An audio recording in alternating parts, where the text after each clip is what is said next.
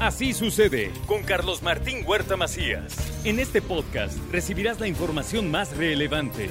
Un servicio de Asir Noticias. Y este es el resumen de noticias. Se analiza cancelar el carnaval de Huejotzingo tras la muerte de una adolescente y se sancionará a los responsables, así lo dice el gobernador Sergio Salomón Céspedes.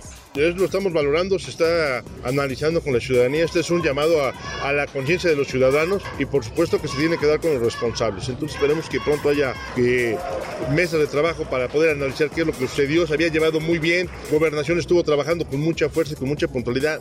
Muchas, muchas mesas de trabajo. En sí los desfiles terminaron bien. Esto ya se da en otro momento. También consideran que urge reformar las leyes para regular el uso de la pólvora y los mosquetones en los carnavales, así como el alcohol para evitar más muertes, dice Néstor Camarillo, presidente de la mesa directiva del Congreso. Que después de esto sí hacer y generar, pues no un debate, pero sí una gran propuesta de que ya la pólvora ya no sea usada en este tipo de eventos. No solo porque pueden lastimar, ya hubo muchos accidentes. El ayer necesariamente no fue un accidente, pero pues ya ahí en el calor del pleito que tuvieron ahí los ciudadanos, alguien accionó su arma y le disparó a un joven.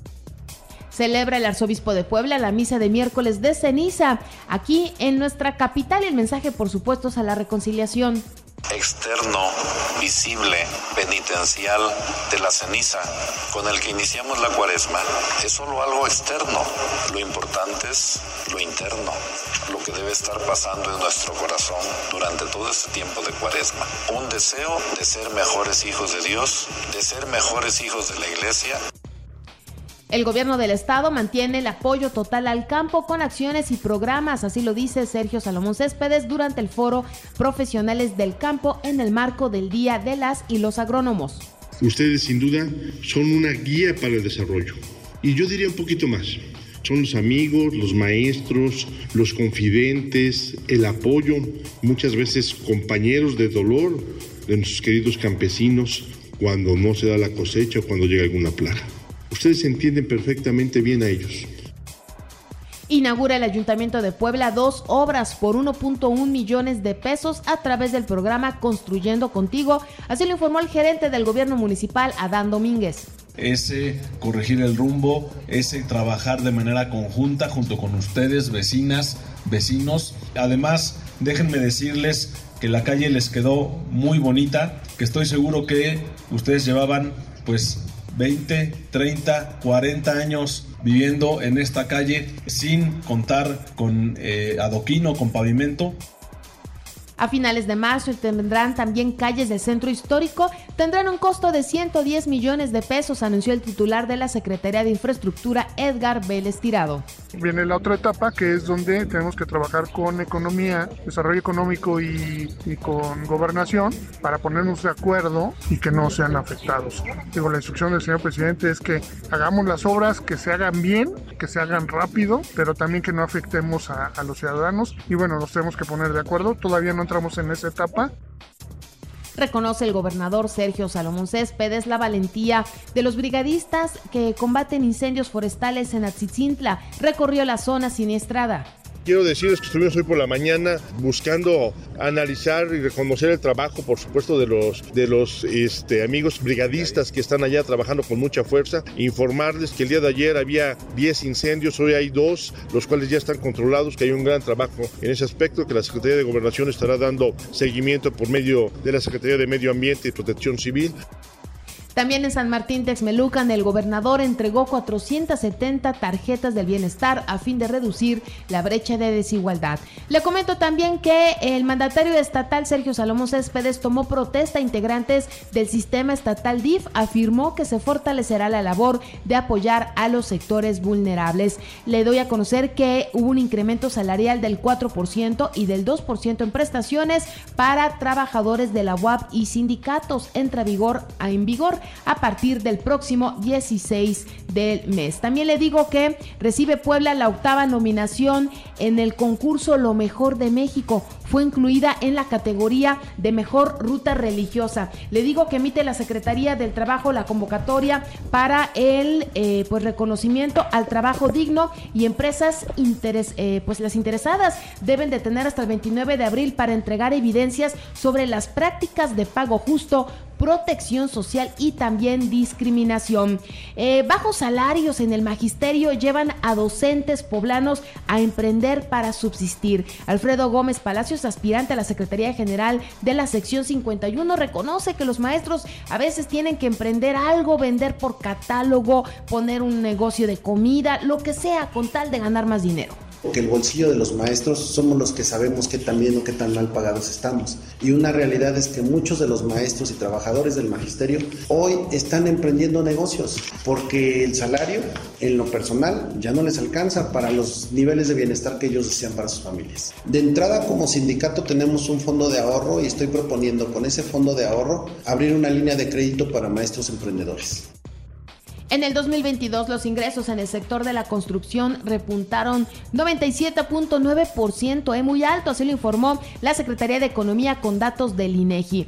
Localizan el cadáver encobijado en el Boulevard Carmelitas, un segundo cuerpo en la 19 Norte ya en descomposición y un delincuente fue abatido en Balcones del Sur, así lo dice la Fiscalía.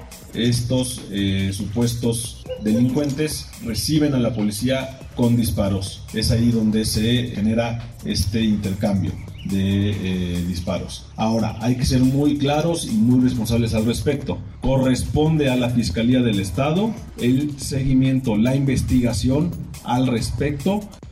El caso de García Luna debe de ser un ejemplo de lo que no deben de hacer los funcionarios y puede haber consecuencias en el 2024, dijo el mandatario Sergio Salomón muy importante tomar el tema de García Luna como un ejemplo de lo que no debemos hacer los servidores públicos, de lo que no deben de hacer los mandos de seguridad pública. Y bueno, pues es una lástima, no es nada que deba de enorgullecernos, al contrario es un tema vergonzoso para el país. Y esperemos que esto sirva de ejemplo para todos los funcionarios. Tiene consecuencias importantes, sin embargo, entendamos que cada quien tiene que asumir la propia responsabilidad de sus actos, ¿no? La nueva redistritación de Puebla, aprobada eh, por el INE, entró en vigor y en la entidad habrá ya un nuevo distrito electoral que le permitirá tener un legislador más en San Lázaro. La distribución de las candidaturas en Va por Puebla debe de ser equitativa y el PRI debe de quedarse con las posiciones que ya tiene y el PAN tendrá que pues mantener la alcaldía y la gubernatura, considera Jesús Saldívar, dirigente municipal. Yo creo que tener la representación de tantos municipios es eh, honroso, digno y representa una gran responsabilidad. Sobre eso nos tenemos que empezar a trabajar. Ese tendría que ser nuestro piso, donde claramente los ciudadanos no respaldan con su voto. Ahí es donde nosotros le servimos a México, le servimos a la coalición. Puebla con Marcelo sí realizará el primer foro para recabar propuestas ciudadanas que se integrarán al proyecto que impulsará el canciller Marcelo Ebrard, dijo Juan Carlos Natale, diputado federal que participen. Este es un espacio abierto de participación social y ciudadana para tomar en cuenta todas las propuestas e inquietudes que crean que es lo más conveniente para el futuro de México y Puebla. Pues al menos mil personas. Son miles de personas, pero todavía no hemos hecho corte, porque aparte se han agregado, hoy se agregaron seis expresiones más. Hoy amanecemos con una temperatura de 7 grados, la máxima será de 26 para este jueves 23 de febrero. En información nacional e internacional avalan el plan B y ponen en la mira el tribunal, ¿eh? ahora van por el tribunal y algunos cambios. La 4T en el Senado consumó la reforma, mientras el dictamen que reduce la estructura del INE fue aprobado, diputados de Morena analizarán las facultades del Tribunal Electoral del Poder Judicial de la Federación al considerar que se excede en sus fallos. Y el ministro Pérez Dayan da suspensión provisional contra el Plan B en el Estado de México y Coahuila. La resolución del ministro concede la suspensión para que las reformas no se apliquen en los procesos electorales mexiquense y de Coahuila al considerar que la reforma se promulgó en el plazo de la veda electoral. Piden a García Luna delatar a Vicente Fox y a Felipe Calderón Hinojosa. Esto es apenas el comienzo, dice el presidente Andrés Manuel López Obrador. El mandatario nacional afirma que si el exfuncionario federal se acoge a la figura de testigo protegido, se podrá revelar la relación entre el crimen y autoridades de gobiernos pasados. Y hay una marcha en Zacatecas, clamaron por la seguridad, ¿eh?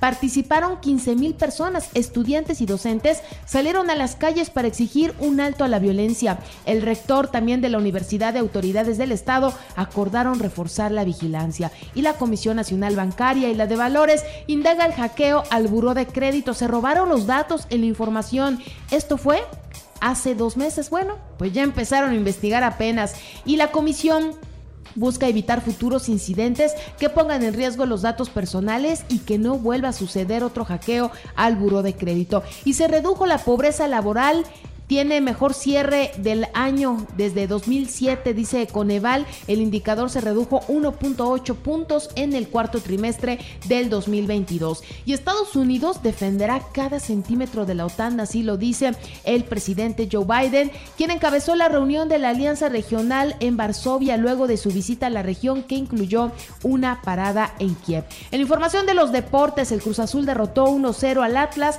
en partido pendiente de la jornada 7 del clausura 2023. Santos recibirá al Toluca a las 20 horas en el cierre de la fecha 7. Ricardo Ferretti firmó un contrato por tiempo indefinido con el Cruz Azul. También John de Luisa presentó su renuncia a la Federación Mexicana de Fútbol y el dirigente se mantendrá en su cargo hasta mayo. El Manchester City empató 1-1 ante Leipzig en la ida de octavos de final de la Champions. Inter de Milán 1-0 sobre Porto. También el Manchester United recibirá al Barcelona a las 14 horas en el juego de vuelta de la eliminatoria de la Europa League. También el lanzador dominicano Gabriel Noah eh, pues aseguró su regreso con los Pericos de Puebla rumbo a la campaña 2023 de la Liga Mexicana y también se encienden los motores de la Fórmula 1. Este jueves, este jueves comenzarán los ensayos rumbo a la temporada 2023.